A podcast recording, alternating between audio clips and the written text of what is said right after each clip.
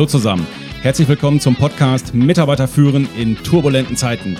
Der Podcast für die Führungskräfte, Unternehmer und Macher unter euch, die so richtig Gas geben wollen und Bock auf Methoden, Tipps und Tools haben, mit denen sie ihre Mitarbeiter und Teams noch besser durch diese turbulenten Zeiten führen können.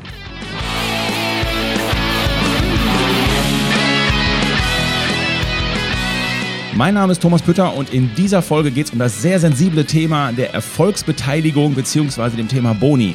Mittlerweile gehört es ja schon zum guten Ton einer modernen Führungskraft, selbstbewusst zu sagen, nee, Mitarbeiter brauchen Sinnerfahrung im Unternehmen. Geld ist dann nicht mehr so wichtig für die Mitarbeitermotivation. Ach ja, ist das wirklich so?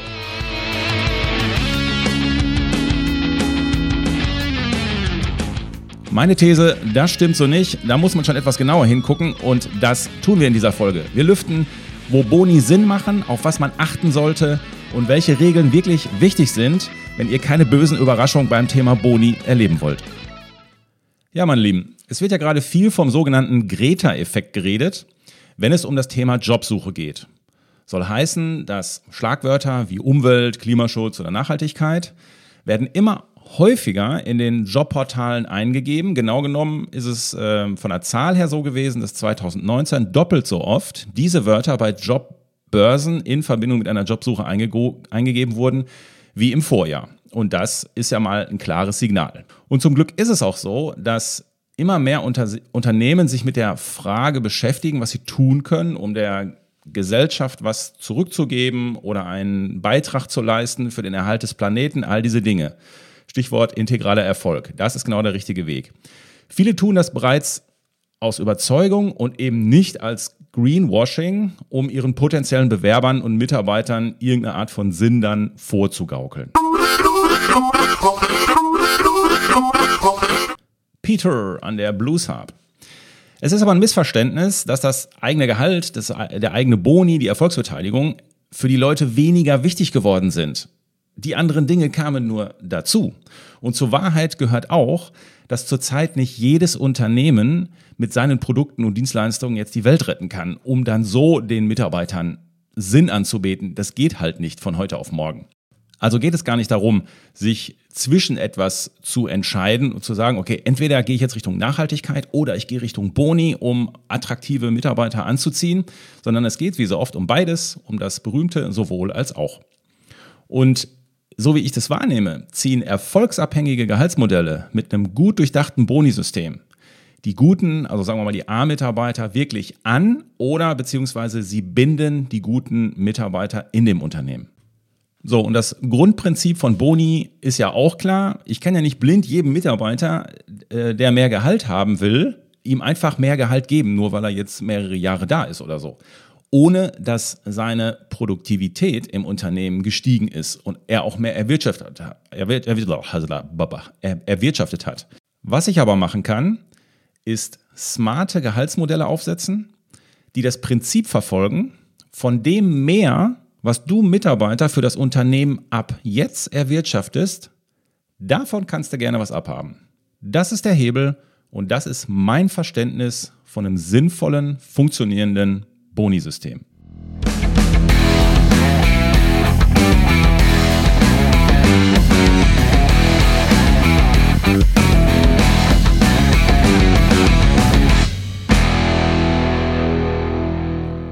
Ich kenne viele Unternehmen, die haben mit einem guten Gedanken, mit einem guten Wollen mit diesem Thema Boni gestartet und haben gesagt, hey, das ist eigentlich eine gute Sache, komm, wir führen auch einen Boni ein. Und dann ist es in so vielen Unternehmen krachend gescheitert, in dem Sinne, dass da wirklich Vertrauen verspielt wurde.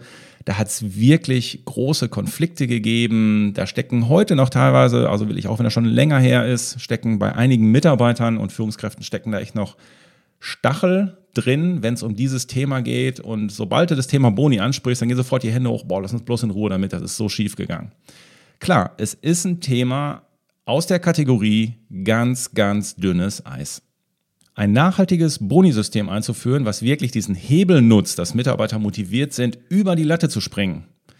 Das einzuführen, das braucht wirklich ein Konzept. Das kannst du nicht einfach so aus der Hüfte schießen. Und deswegen jetzt zu Beginn erstmal die schlechte Nachricht. Aus meiner Erfahrung gilt grundsätzlich, erstens, wer die Basics noch nicht sitzen hat in seinem Unternehmen, wie zum Beispiel ein wirklich aktuelles Organigramm mit entsprechenden Personalführungsstrukturen, geschulte Führungskräfte, klar geregelte Verantwortungsbereiche und Zuständigkeiten, sauber geführte Zielvereinbarungsjahresgespräche, Führungskräfte, die wirklich professionell auch Feedback geben können und eine effiziente Meetingstruktur, der sollte sich gut überlegen, ob jetzt der richtige Zeitpunkt ist, ein Bonisystem im Unternehmen einzuführen. Zweiter Punkt, wenn ich noch keine Transparenz in meinen Zahlen mindestens mal gegenüber den Führungskräften habe, dann macht das aus meiner Sicht auch keinen Sinn. Klassiker, den ich immer wieder erlebe, Unternehmen äh, ruft uns an, sagt hier, wir wollen ein Bonisystem einführen, wie sieht's aus, kannst mal kommen. So, und dann ähm, gucken wir uns das an. Und dann ist ja die erste Frage von mir, wenn man kennt dein Mitarbeiter überhaupt oder deine Führungskraft, kennen die überhaupt ihre Umsätze? Haben die überhaupt Jahresziele? Da gucken die mich an und sagen, nee. Ah, das ist ja interessant. Und wie sollen die ein Jahresziel erreichen, wenn sie gar kein Jahresziel haben? Und wie, wollen, wie sollen wir daraus einen Boni stricken? Das kann ja so nicht funktionieren. Daher empfehle ich, erstmal diese Dinge anzugehen, bevor man sich mit dem Thema Boni auseinandersetzt. Warum? Weil es für diese Unternehmen nämlich zutrifft, dass Geld und Boni nicht der größte Motivator für die Mitarbeiter ist. Diese Mitarbeiter motiviere ich im Regelfall mit drei Dingen. Erstens klare Strukturen aufbauen. Zweitens, wir müssen das Thema Führung angehen, dafür sorgen, dass meine Führungskräfte wirklich auf hohem Level führen. Und der dritte Punkt ist, möglichst reife Prozesse und Abläufe erstmal gemeinsam mit den Mitarbeitern definieren und mit den Führungskräften dann dafür sorgen, dass die auch eingehalten werden. Das ist aus meiner Sicht der allererste Schritt, bevor ich mit dem Thema Boni anfange. Und jetzt nochmal, weil das so wichtig ist aus meiner Sicht. Warum? Weil es nur für diese Unternehmen zutrifft, dass Geld und Boni nicht der größte Motivator für diese Mitarbeiter ist. Diese Mitarbeiter motiviere ich halt erstmal durch andere Dinge. Also mache ich erst die anderen Dinge und dann führe ich einen Boni ein.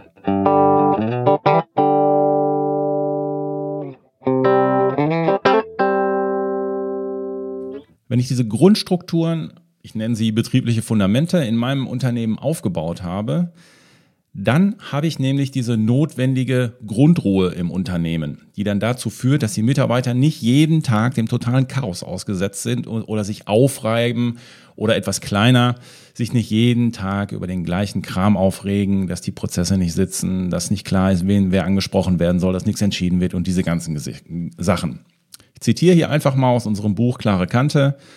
Motivation heißt vor allem das Weglassen von Demotivation. Das heißt, das sind nämlich die Dinge, die den Leuten erstmal auf den Keks gehen. Und solange ich die nicht abstelle, kann ich die nicht mit einem Boni motivieren. Das funktioniert nicht. Eines dieser betrieblichen Fundamente ist nämlich die Jahreszielplantagung.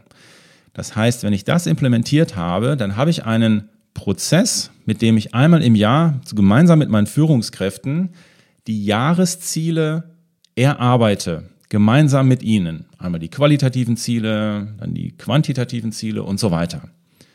Erst wenn ich diesen Prozess sitzen habe, dann haben die Mitarbeiter ein Verständnis für ihre Zahlen. Dieser Prozess ist entscheidend. Hier geht es um den Prozess. Sie dahin zu führen, dass sie mitdenken, dass sie verstehen, warum das wichtig ist, dass sie ihre Zahlen, dass sie ein Gefühl für ihre Zahlen kriegen, sie dahin zu führen, dass sie ihre Kennzahlen verstehen, das ist unsere Aufgabe als Führungskräfte. Und das ist sehr wichtig. Viele Unternehmer ist, da ist nämlich die Worst Praxis, wenn man, wenn man so will, die überspringen fünf Stufe, Stufen und wundern sich dann, dass der Boni nicht funktioniert. Es geht also um den Prozess, wie ich da hinkomme. Ich mache das mal am ganz einfachen Beispiel fest. Nehmen wir mal an, wir haben eine Steuerkanzlei und üblich in dieser Branche ist, dass ein Mitarbeiter, da gibt es eine gewisse Formel, die hinterlegt ist, ein Mitarbeiter muss an, gemessen an seinem Gehalt so und so viel Umsatz im Jahr machen. So, jetzt fragt mich der Chef, ähm, ja, hör mal, wir machen zu wenig Umsatz, wir haben nicht die Produktivität, die wir gerne hätten. Ähm, so, dann frage ich wieder, ja, kennen, kennen eure Leute denn ihre Umsätze, die sie erreichen sollen? So, klassische Antwort, nee, nee, mit den Zahlen, das, das möchten wir auch nicht so, dass die ihre Zahlen kennen. Äh, das haben wir bisher noch nie gemacht. Ah, okay, so, dann stelle ich noch zwei Fragen. Wer macht denn zu wenig Umsatz? Ja, das wissen wir nicht genau, aber insgesamt ist es zu wenig. Ja, aber wer genau von den Mitarbeitern? Es kann ja sein, dass welche da sind, die sind gut und welche, die sind nicht so gut. Ja, okay, ja. So, und wie viel Euro soll denn jeder einzelne Mitarbeiter im Jahr machen? Ja, das, das wissen wir auch nicht so richtig. Aber insgesamt so. So, und das ist jetzt mal ganz vereinfacht und etwas platt ausgedrückt. Das ist der Moment, wo eigentlich der entscheidende Prozess beginnt, wo das Unternehmen sich weiterentwickelt. Denn und am Ende von diesem langen Prozess, der jetzt beginnt, da steht dann der Boni. Und jetzt müssen nämlich erstmal die Hausaufgaben gemacht werden. Und die teilen sich im Grunde so in zwei, zwei Bereiche. Jetzt in diesem konkreten Fall wäre es jetzt so, okay, dann müssen wir da erstmal eine saubere Jahresplanung aufsetzen für die Gesamtkanzlei. Dann müssen wir mal Benchvergleiche reinholen. Und dann müssen wir uns vielleicht auch mit dem Thema Kapazitätsplanung nochmal anders auseinandersetzen auseinandersetzen, damit wir dann auch eine Planung pro Mitarbeiter pro Monat haben, damit wir das dann auch regelmäßig tracken und checken können. Das ist so die, die, die eine Schiene, in die das dann reingeht. Die andere Schiene, die man prozesstechnisch dann beachten sollte, ist, wie führe ich denn meine Mitarbeiter jetzt überhaupt an das Thema Umsatz heran? Wenn die seit 20 Jahren in der Steuerkanzlei arbeiten und ihre eigenen Umsätze gar nicht kennen, ja, da kann ich ja nicht von heute auf morgen sagen, so ab morgen muss er 80.000 Euro machen. Das geht ja nicht. Und das ist der häufige Fehler, der gemacht wird. Da wird sich dann hingesetzt, ah ja, stimmt, wir müssen jetzt die Jahresplanung machen, dann werden die Jahresplanungen gemacht und dann kommt da was weiß ich, eine Zahl X raus, die jetzt der Peter machen muss. Und dann habe ich das wieder schon erlebt. Ja, ich habe jetzt äh, im Meeting jedem seine Zahlen gegeben oder noch schlimmer, ähm, ich habe die jetzt per E-Mail rausgeschickt und gesagt, das sind, das sind die Jahreszahlen, die musst du jetzt jedes Jahr bringen. Ja, da schlägst natürlich dann die Hände über dem Kopf zusammen und denkst, ja, wie soll das denn funktionieren? Das, das kann ja nichts werden.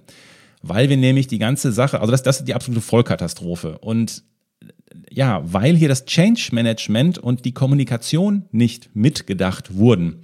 Mitarbeiter an dieses Thema Umsatz ranzubringen, das ist ein ganz sensibles Thema. Das muss man sehr planvoll machen. Ansonsten kommen Ängste auf bei den Mitarbeitern. Dann hast du ganz schnell schlechte Stimmung im, im Unternehmen, weil dann so Sprüche kommen wie, ja, es geht ja hier nur noch, ähm, hier, hier wird ja nur noch nach dem Geld geguckt, hier wird ja nur noch nach den Zahlen geguckt, wir als Menschen gelten ja gar nichts mehr und so weiter. Und das hast du nämlich dann erstmal als Problem und dann kannst du nämlich dein ganzes Boni-Thema kannst du erstmal wegpacken. Dann dreht sich nämlich deine Stimmung und deine Kultur in, in eine Richtung, die willst du nicht wirklich haben. Also das macht an der Stelle so keinen Sinn. Deswegen wenn man sagt, okay, wir wollen das aber machen, weil es natürlich auch langfristig sinnvoll ist, dann muss ich aber trotzdem erstmal beide Wege des Prozesses gehen. Einmal muss natürlich, müssen die Zahlen entsprechend aufbereitet werden, auch mit, im Zweifel mit den Mitarbeitern, wenn, wenn sie schon reif dafür sind. Ansonsten muss ich sie für mich erstmal aufarbeiten. Das haben viele Chefs im kleinen Detail auch noch nicht so in der DNA drin. Und der zweite Weg des Prozesses ist, wie kommuniziere ich das an die Mitarbeiter? Wie kann ich das Thema auch positiv besetzen, dass für sie auch da mit was drin ist? Weil am Ende von diesem Prozess, da steht natürlich dann tatsächlich die Möglichkeit, dass wenn du diese Ziele dann erreichst, dass du dann davon auch was mitkriegst. Und im Prozess muss natürlich dann auf Augenhöhe wertschätzend auch geklärt werden, was sind realistische Ziele und so weiter. Aber das ist nochmal ein anderes Thema.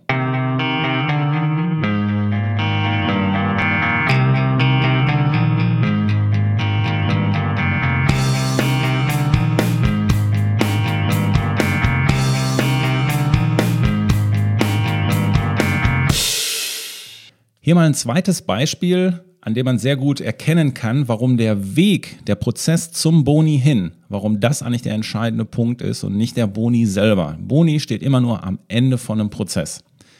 Nehmen wir mal ein Beispiel, ein Restaurant.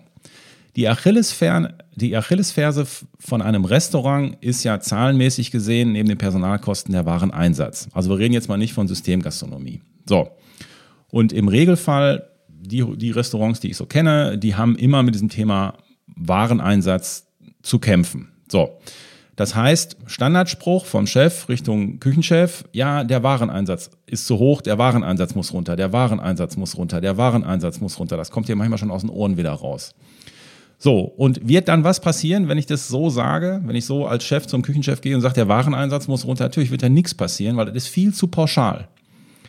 Wenn ich das aber ernst meine, dann muss ich mich ja erstmal fragen, okay, ähm, gucken wir doch mal von der Prozessebene drauf. Das heißt, habe ich denn meine Fundamente an der Stelle überhaupt schon stehen? Und dann muss ich mich ja ehrlich fragen, habe ich eigentlich mit dem Küchenchef überhaupt schon mal ein Zielvereinbarungsgespräch gemacht, in dem ich ihm vielleicht auch die Ziele mal erklärt habe, dass ich ihm gesagt habe, pass mal auf, auf der einen Seite hast du das qualitative Ziel. Ich brauche eine Top-Qualität. Das Essen muss super schmecken. Die Gäste müssen wirklich begeistert hier rausgehen. Erwartungen übertroffen.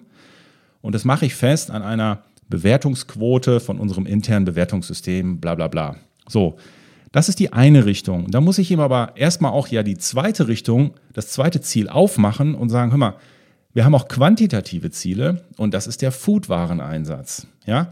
Und der Wareneinsatz muss, keine Ahnung, ne, bei 30 Prozent liegen. So. Die meisten haben nämlich gar nicht diese Ziele. Also die haben höchstens das selbst mitgebrachte Ziel, ja, ich muss natürlich gut kochen, das ist ja klar.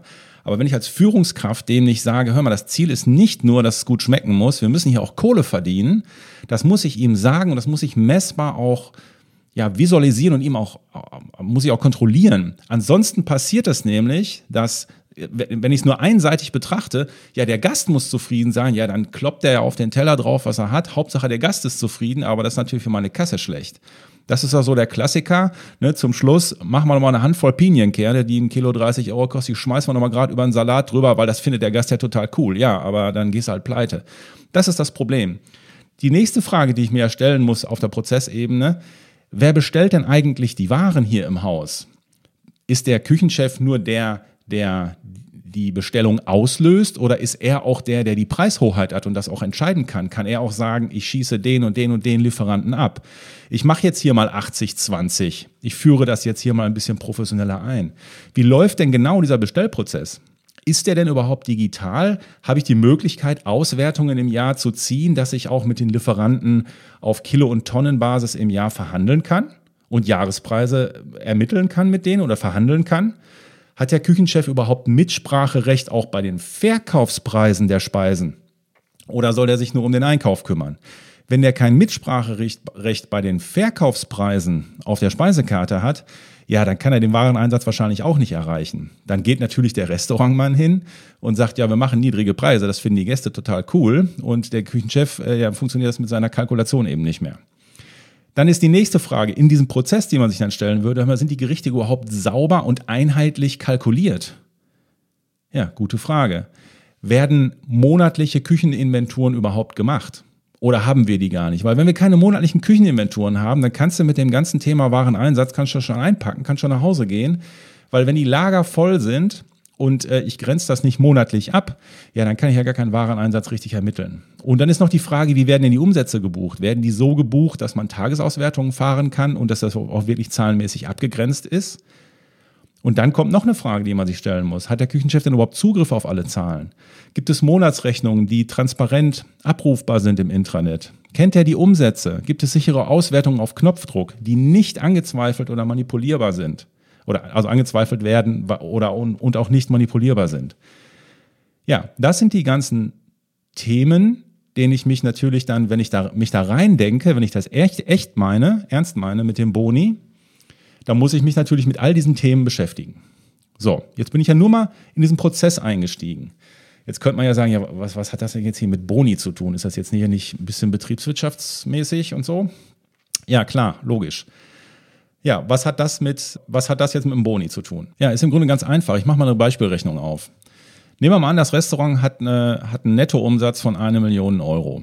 So, und der Sollwareneinsatz liegt bei 30 Prozent. Das heißt, ich hätte 300.000 Wareneinsatz, könnte ich mir leisten. Das ist im Budget. Ist, aktuell ist es aber so, dass der Wareneinsatz bei 40 Prozent liegt.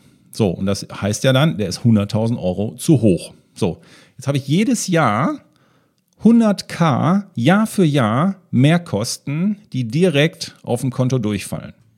Nimmst du das mal zehn Jahre, ist deine Altersvorsorge weg.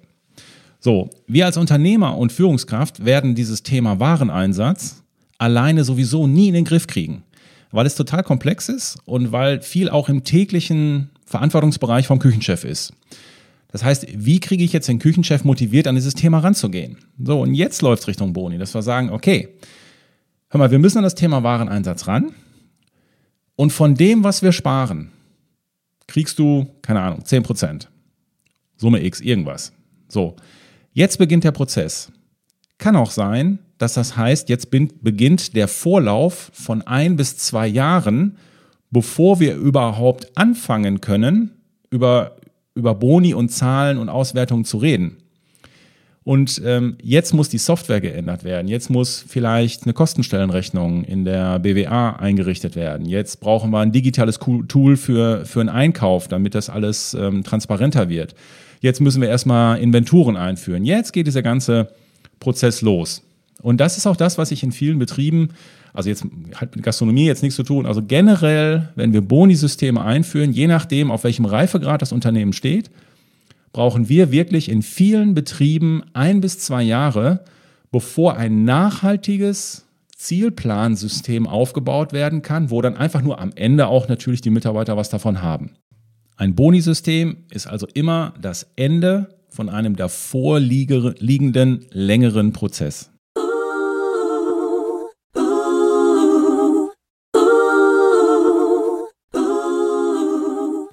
Und da waren sie wieder, die legendären Background-Singers von der Denkneue Katzen Showband. Vielen Dank dafür. Hier mal noch zwei Beispiele für ganz einfache Anreize, die dem gleichen Mechanismus folgen, aber nicht so komplex sind wie zum Beispiel dieses Thema Wareneinsatz. Nehmen wir mal an, ihr verkauft ein Produkt und dieses Produkt verkauft ihr auf zwei Kanälen. Einmal verkauft ihr das Produkt über einen eigenen Webshop und einmal verkauft ihr das Produkt über ein Portal im Internet. So, bei dem Portal zahlt ihr Provision, bei dem eigenen Webshop bezahlt ihr keine Provision. So, jetzt habt ihr ja wahrscheinlich irgendein Team, was sich damit beschäftigt und was sowohl die Produkte vom eigenen Webshop vermarktet und guckt, dass das Ding gut funktioniert und auch welche, die das Portal der Provision, äh, wo Provisionen gezahlt werden, betreuen. So.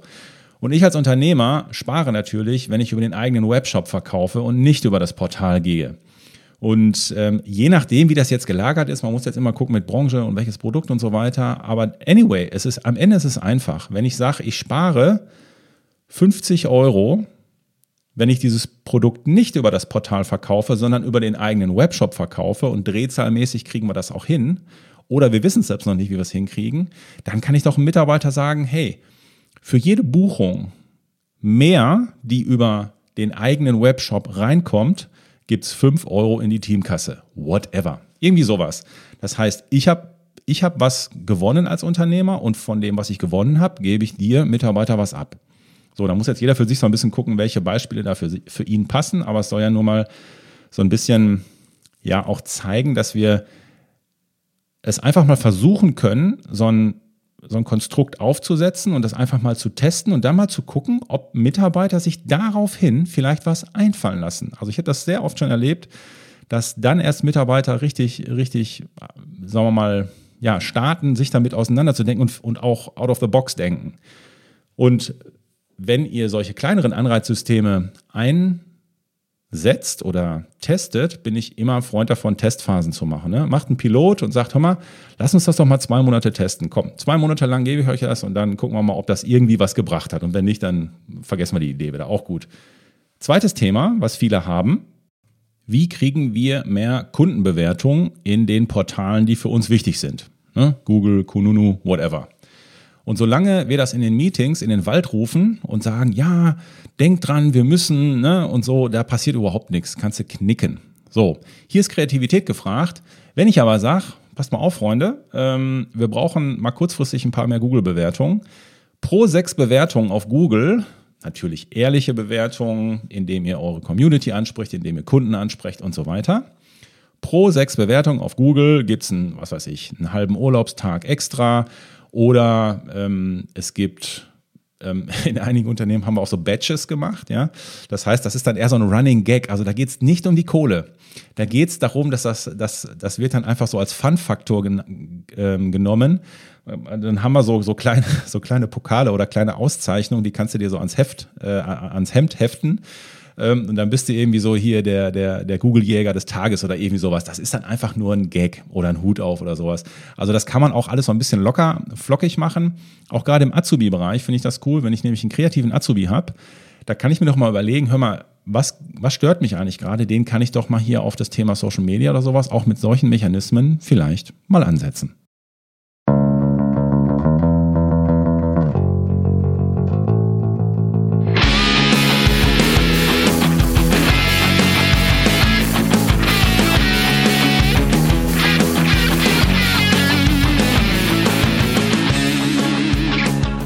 So, meine Lieben, ich hoffe, das war jetzt nicht zu speziell oder zu sehr im Detail. Mir war nur wichtig, euch dafür zu sensibilisieren, dass ein Boni nur das Ergebnis eines Entwicklungsprozesses ist und nicht einfach so rausgeballert werden kann.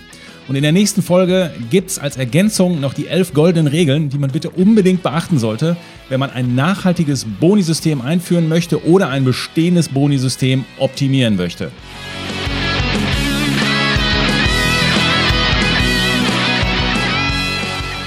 Und hier zum Schluss wie immer der Aufruf. Wenn ihr die Welt verbessern wollt, dann pflanzt einen Baum. Oder macht aus eurem Bon Jovi T-Shirt, was euch eh nicht mehr passt, einen Putzlappen, dann braucht ihr nicht neue Lappen zu kaufen. Wenn ihr die Arbeitswelt verbessern wollt, dann teilt unbedingt diese Folge, dann helft ihr mit, dass auch andere Unternehmen und andere Führungskräfte sich mit dem Thema dieser Anreizsysteme auseinandersetzt. Am besten aber macht ihr beides. Auf jeden Fall aber bitte diesen Podcast-Kanal abonnieren und vielen anderen davon erzählen. Weitere Infos zu mir und uns, was wir mit unserer Agentur so treiben, kriegt ihr unter www.denk-neu.com. Meine Lieben, ich wünsche euch was. Ich bin für heute weg. Euer Hü.